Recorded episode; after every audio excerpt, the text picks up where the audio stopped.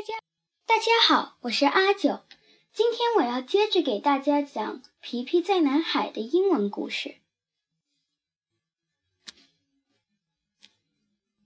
皮皮 goes on board. On a beautiful morning, the Hoptoad sailed into the harbor, decorated with flags and pennants from end to end. The town band was on the pier, playing welcome songs with all its might. The whole town had gathered to see Pippi receive her father, King Ephraim the First Longstocking.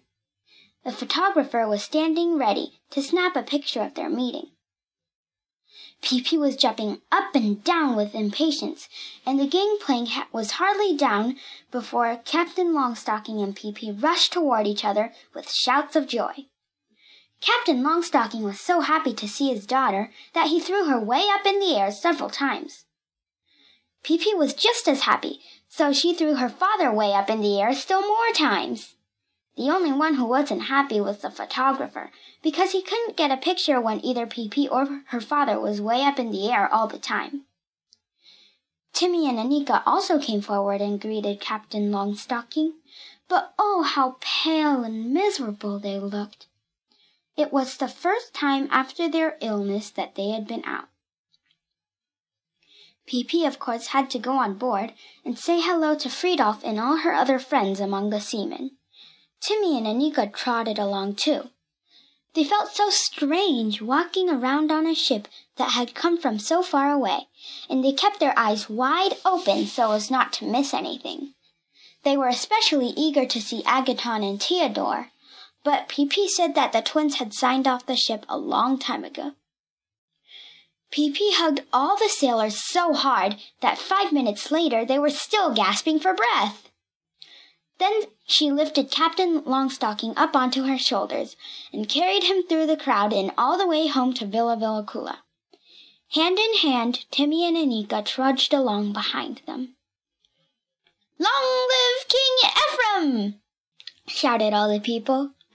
They felt that this was a big day in the history of the little town. A few hours later, Captain Longstocking was in bed at Villa Villekulla, sleeping and snoring away so that the whole house shook. Pippi, Timmy, and Annika were sitting around the kitchen table, where the remains of a splendid supper was, were still in evidence. Timmy and Annika were quiet and thoughtful. What were they thinking about? Annika was just thinking that when you come down right down to the facts, she would much rather be dead. Timmy was sitting there trying to rem- remember if there was anything in this world that was really fun, but he couldn't think of a thing. Life was an empty waste, he felt. But Pippi was in a wonderful mood. She stroked Mr. Nilsson, who was carefully making his way back and forth between the plates on the table. He stroked Timmy and Annika. She whistled and sang alternately and took happy little dance steps now and then. She didn't seem to notice that Timmy and Annika were so downcast. Going to sea for a bit is going to be marvelous, she said. Just think of being on the ocean where there is so much freedom. Timmy and Annika sighed. And I'm quite excited about being about seeing Kurrekurredutt Island too. Imagine what it'll be like to lie stretched out on the beach, dipping my big toes in the South Pacific, and all I have to do is open my mouth and a ripe banana will fall right in it. Timmy and Annika sighed. It's going to be a lot of fun to play with the children down there, Pippi continued. Timmy and Annika sighed. What are you sighing for? said Pippi. Don't you like the idea of my playing with the native children? Of course, said Timmy but we're just thinking that it will probably be a long time before you come back to Villa Villekulla. Yes, I'm sure of that, said Pippi gaily. But I'm not at all sorry. I think I can have almost more fun on Kurrekurredutt Island. Annika turned a pale, unhappy face toward Pippi. Oh, Pippi, she said, how long do you think you'll stay away? Oh, that's hard to say. Until around Christmas, I should think. Annika let out a wail. Who knows? said Peepee. Maybe I'll like it so much on Kurakura Island that I'll feel like staying there forever. Tra la la, she sang and did a few more pirouettes. To be a princess, that's not a bad job for someone who's had as little schooling as I have. Timmy's and Annika's eyes, looking out of their pale faces, began to have a peculiar, glassy stare. Suddenly, Annika bent down over the table and burst into tears. But come to think of it, I don't think I'd like to stay there forever, said Pippi. One day one can have too much of court life and get sick of the whole business. So one fine day you'll probably hear me saying, Timmy and Annika, how would you like to go back to Villa Villekulla for a while again? Oh, how wonderful it will be when you write that to us, said Tommy.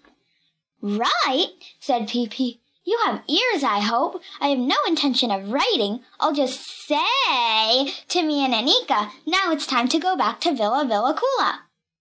Annika raised her head from the table, and Timmy said, What do you mean by that? What do I mean? said Pippi. Don't you understand plain words? Or have I forgotten to tell you that you're coming along to Kurakura Island? I thought I'd mentioned it. Timmy and Annika jumped to their feet. Their breath came in gasps. Then Timmy said, You talk such nonsense. Our mother and father would never allow it. Yes, they will, said Pippi. I've already talked to your mother. For exactly five seconds there was silence in the kitchen of Villa Villekulla. Then there were two piercing yells from Timmy and Annika, who were wild with joy. Mr. Nilsson, who was sitting on the table and trying to spread butter on his hat, looked up in surprise. He was still more surprised when he saw T- Pippi and Timmy and Annika take one another by the hand and start dancing crazily around. They danced and shouted so that the ceiling lamp loosened and fell down. Then Mr. Nilsson threw the butter knife out the window and started to dance too. Is it really, really true? Asked Timmy when they had calmed down and crawled into the woodbin to talk it over. Pippi nodded. Yes, it was really true. Timmy and Annika were going along to Kurakura Island. To be sure, all the ladies in the town came to Mrs. Settergren and said, Don't mean that you're thinking of sending your children off to the South Seas with Pippi Longstocking. You can't be serious. Then Mrs. Settergren said, And why shouldn't I? The children have been sick, and the doctor says they need a change of climate. As long as I've known Pippi, she has never done anything that has harmed Timmy and Annika in any way. No one can be kinder to them than she. Yes, but after all, Pippi Longstocking, said the ladies, wrinkling their noses. Exactly, said Mrs. Settergren. Pippi Longstocking's manners may not always be what they ought to be, but her heart is in the right place. On a chilly night in early spring, Timmy and Annika left the little town for the first time in their lives to travel out in the great strange world with Pippi. All three of them were standing at the rail of the Hoptoad while the brisk night air filled the sails.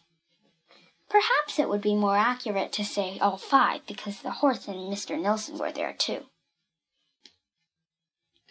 All the children's classmates were on the pier and almost in tears with regret, mingled, mingled with envy at their leaving.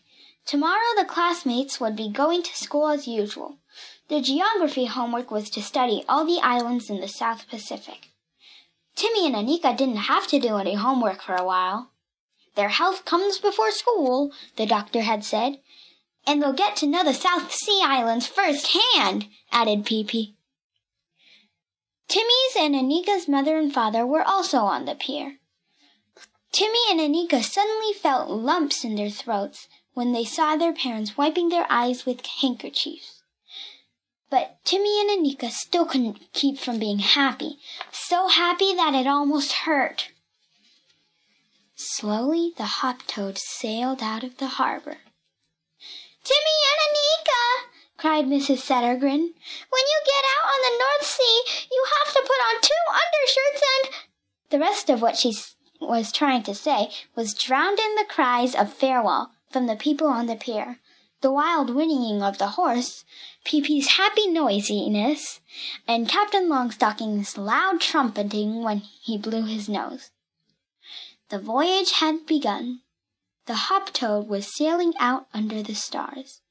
Ice blocks were floating around the bow, and the wind was singing in the sails. Oh, Pippi, said Annika, I have such a funny feeling. I'm beginning to think that I'll be a pirate too when I grow up." up.